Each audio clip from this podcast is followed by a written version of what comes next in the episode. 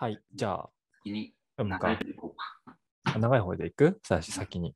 短い方じゃなじゃあ長い方いくね。うんはい、えースパンポン映画部にメールが来ております。えースパンポンネーム、ココさん。スパンポンの皆さん、こんにちは。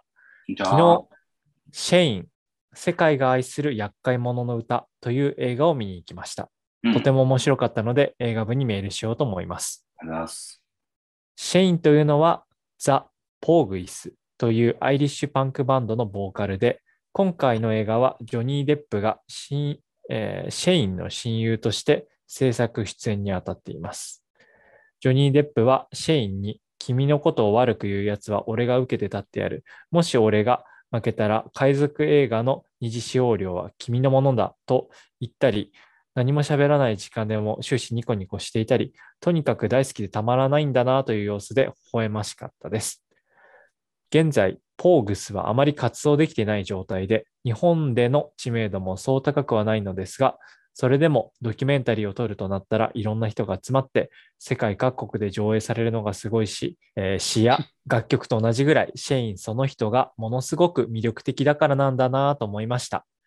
どんなに優れた芸術でも残したいと思う人たちがたくさんいなければ作品は残らないので、1980年代初頭のデビュー当時にはまだ生まれていなかった私がポーグスに出会えたのはこういう人たちのおかげなんだなと感謝の気持ちです。ちなみに私はミッシェルガン・エレファントの千葉祐介さんがレコメンドしていたことがきっかけでライブに行き、ポーグスが大好きになりました。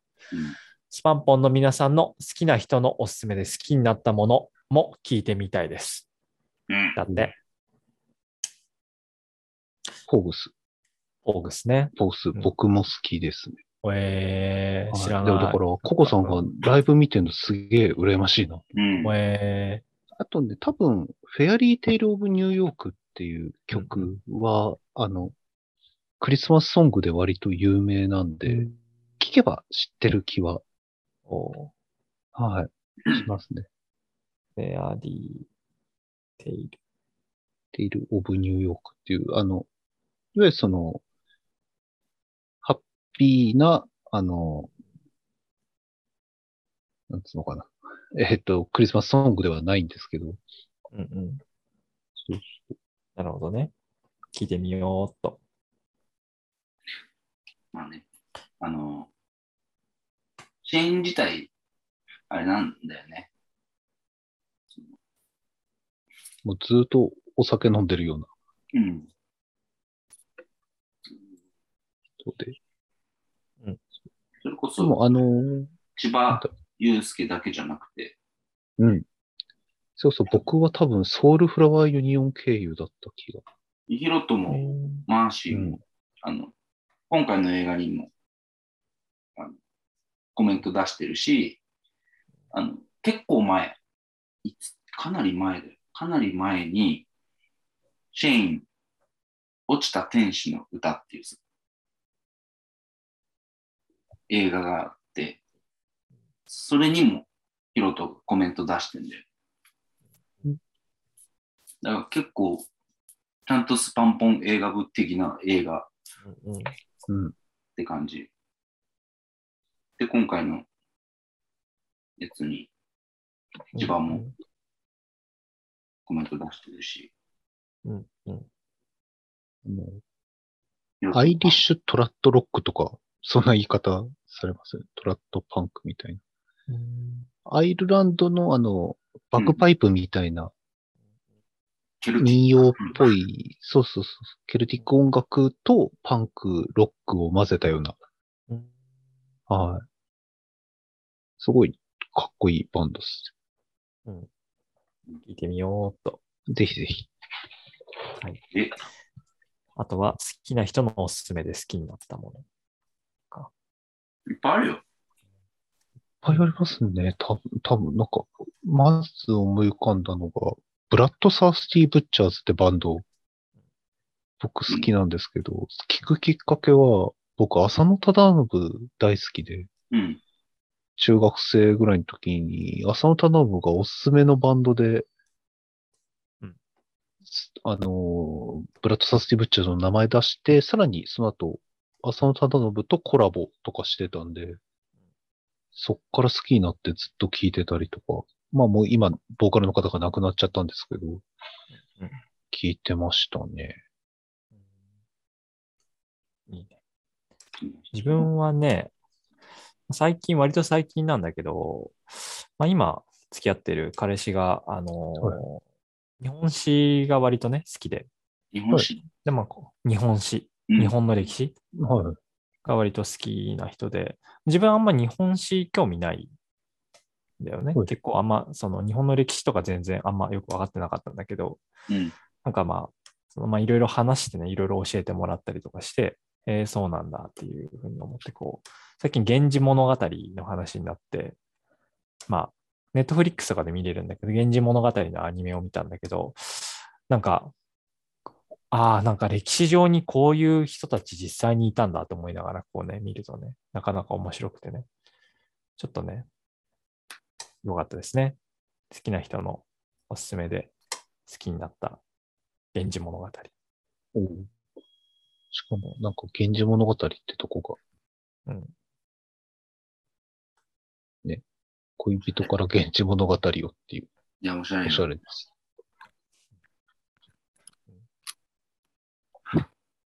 はい。玉ピロさんは？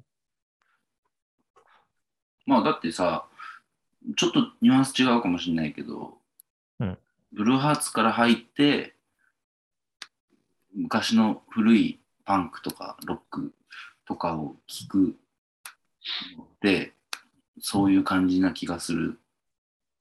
うん。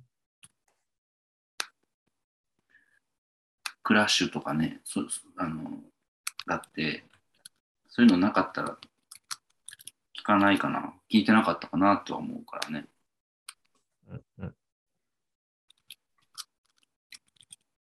うん。現実の身近な人でっていうのはちょっと、昔、俺が雨嫌いだって言ったら、そのうち好きになるよって言われたことあるけどね。まだ嫌いだね。はいうん、だから雨をおすすめされたけど、うん、好きにはなれなかったね。レコも、レコメンド雨。うん。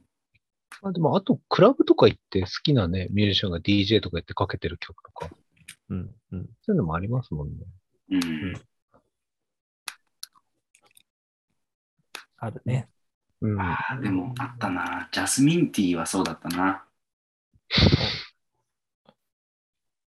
ジャスミンティーは元カノに教えてもらっての飲み始めたことがあったね。ジャスミンティー。確かに別に好きな人っていうわけじゃないけど、確かにそういうことあるよね。なんかこうさ、その、学校の友達の美少女、美少女の友達がいてさ、うん美少女の友達がこう、ずっとウーロン茶をよく飲んでてさ、あウーロン茶飲むと美少女になれるんだと思ってウーロン茶好きになったかも。そうそうそう。でもそういうことだよ。なんか、友達がウーロン茶をよく飲んでたから、ウーロン茶飲むようになった。まあそんな感じで、別におすすめされてな。な なんでそんな投げやりなんで、なんで急にどうどうしたんだよ？どうしたんだよ？どうしたの？どうしたんだよ？好きな人のおすすめ。いやいや、あんま。自分のいっぱないんかあるよ。自分にあんまなかったから、すあの、しょげ、しょげちゃった？あるあるあるある。それこそ、あったはずだけどね、好きな人におすすめされたもの。とかそう、俺、それこそ年子任して初めてクラブ行った時にストレイキャッツかかってて。ああ、いいね。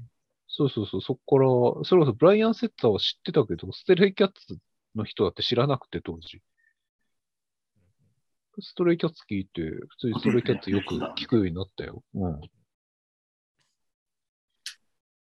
とか。コンピロさんは腑に落ちてないのかな？腑に落ちてないのは何なんだ？好き好きな人のおすすめで好きになったものが。うん。どいや、どっちなんだろうって。これはだから、うんミッシェル、でもミッシェルに千葉さん、千葉祐介におすすめされてってことだから、やっぱ好きな人のニュアンスとしては、芸能人的なことでいいのかな？ああ、まあ、芸能人何でもがいいんじゃないの？何かのきっかけ何でもいうい。まあ、芸能人がおすすめしてて好きになったのはやっぱアイドルかな、僕は。だから買い物ラボとか、割とそういうことでしょ。これいい、これええで、みたいなうん。このクリームええで、みたいなことでしょ。芸能人がおすすめしてていい。ちょちょ調子悪いのかな？玉広さんが。通信販売番組みたいな、あの、アンミカさんみたいなこと？そうそうそうそうそううん。芸能人がおすすめしてたっつって。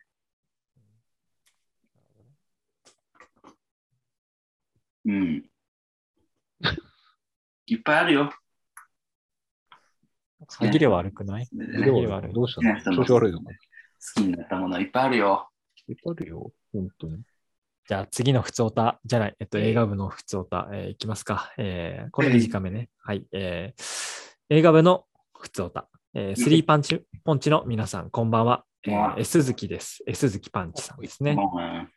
うんはい。えー私も映画は大好きなのですが、情緒を揺さぶり系の映画だと2、3日引きずることがあり、基本的にはアクションや SF などの起承転結がしっかりあり、最後は爆発して全部吹き飛ぶようなものが大好きです。おすすめの爆発落ち映画はありますか？ということでね。まあ、いっぱいあるよね。爆発落ちね。あの、ダンサー・イン・ザ・ダークとかは引きずっちゃうね。無理ってことね。うん。なんだろうね。爆発落ち、爆発落ち？こっち？爆発落ちっていうとさ、こう、まあ、あれだけど、まあ、エイリアンとかさ、爆発落ち多いじゃん。ていうか、まあ確かに爆発、本当に爆発、家が爆発して終わる映画とかね、あのあ昔からあるし、い実は爆発落ち映画って、なんか脈々とあるはある。まあ、爆発落ち映画でこうパッと思いついて好きな、好きだなと思ってるのは、まあ、ファイトクラブかな。まあそうなるよね。うん、ファイトクラブかな、やっぱ。うん、爆発落ち、爆破落ちだからね。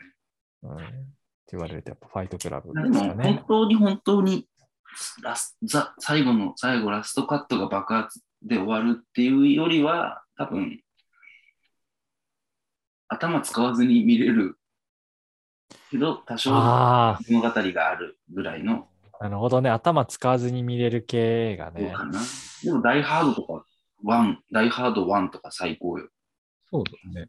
えー超面白いし。プロジェクト A とか、ジャッキー・チェン。ああ、いいね。なんだろうな。まあ、実を言うと、実を言うとってことはないけど、このスパンポン映画部は、もうずっと聞いてる人は分かってると思うけど、最後必ず爆発して終わるからね。そうですね。そうだよあの度に、俺ら一応死んでることになってるから。あら。物質が爆発して終わってる感じ。そうだ。今回も爆発して多分終わるし。なるほどね。なんだろうね。脳死で見れる映画ね。いや、なんだろう。まあ、ゾンゾンビ映画だけど。完全に空っぽだと嫌なんだと思うよ。多少はうん気象転結があ。もちろん、もちろん。うん、ゾンゾンビランドおすすめ。ゾンビランドおすすめだよ。面白い。ゾンビランド？ゾンビランド。うん、ゾンビランドってあの、意地悪な姉妹が出てくるやつ。ああ、そうかな。うんああ殺せと思って俺あの時あの姉妹が騙してきた時あの、遊園地って会うと、会うんだっけ？なんかキッチンみたいなとこでさ泣き落とししてきてさあ信じて渡したらいきなしおどなんか騙されたなみたいな感じで言ってきた時さ打っときゃよかったんだよと思ったけど後になってあの時打ってなくてよかったって思っあ、ゾンビランドはね、おすすめですよ。た今やってるのだと、マイティー・ソああラブンドサンダー？ー、ラブサンダー。ね、あれさ、ね。何にもさ、こうさ、今までのさ、そのさ、マイティー・ソーとか見てなくても見れる？えっとね、今回はい説明がしっかりある。意外と丁寧説明設計なんで。まあまあ一応ね、そのエンドゲームで何があったとかが知ってると、プラスアルファで面白くなる場所はいっぱいあってもうんうん。あるんですけど、大体を今回は説明してくれてます。俺、去年か一昨年か、もっと前か、一番最初にロゴが発表された時うん。相当前かな、3年前ぐらいかな、2、3年前か？2年前ぐらいかね。あの、ファミコンのタイトルみたいなロゴだなと思ってまあでも、あれじゃない？その80年代ぐらいうん。そうそう意識し意識したアイコンじゃない？アイコそれもン。だと思うよ。あの時点でご機嫌だったもんね。そうそう、超ご機嫌な映画だし、あ最高。だって使われてるのもね、あの予告編でガンズローゼス使われてて。うん、まさにかかりますよ。いや、マジ。あの予告編でかかるのに本編で一回もかかんない曲とかあんじゃん。ある。ある。あるよ。いっぱいあるいっぱいある。嘘あの、なんだっけあれ、ジャッキー・コーガンとかさ、あの、予告編の曲がすげえかっこよくて、うん。見たら一切かかんなくて、なんなら超暗い話だった。なんか、あのほらブラピが殺し屋みたいな役なんだけどさ。あの、ぶあの、北の映画のブラザーの予告編でしょっちゅうファッキンジャップぐらいわかるだろ若い野郎が流れてたじゃないですか。うん。ブラブラザーですよね。よで、友達と見に行って、あれ物語の中盤ぐらいで出てくるじゃないですか。うん。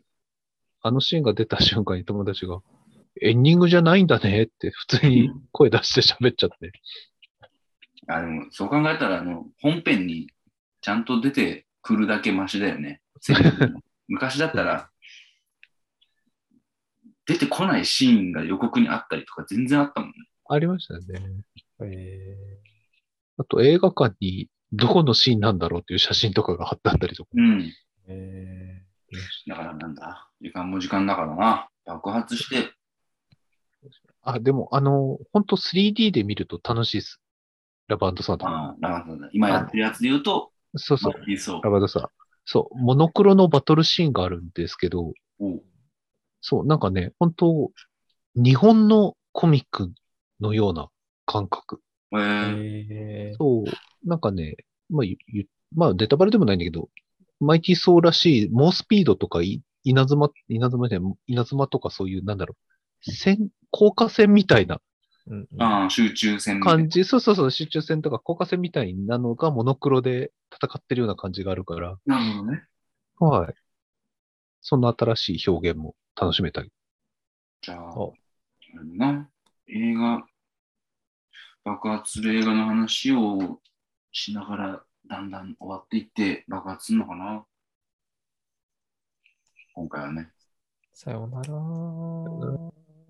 ある、ダイハード最高でしょ？あと、ランボーシリーズ、特に後半とか最高だよね。最後の戦場とかさ。うん。と、あと、あの、ミャンマーで戦うやつ。2か3か。3かな？違う、違う、違う、フォー、フォーかな？あ、4。フォー、フォー、フォーうん。とかね。最高だからね。グロいかもしれないけどね、ちょっとね。ねうん。フォー特にグロいかもね。うん。死ぬときは死ぬよね。しょうがないね。爆発するから。どうせこの物質も爆発するんだから、もう。しょうがない。メタ、メタ、メタ的なこと言ってる。うん。どうした？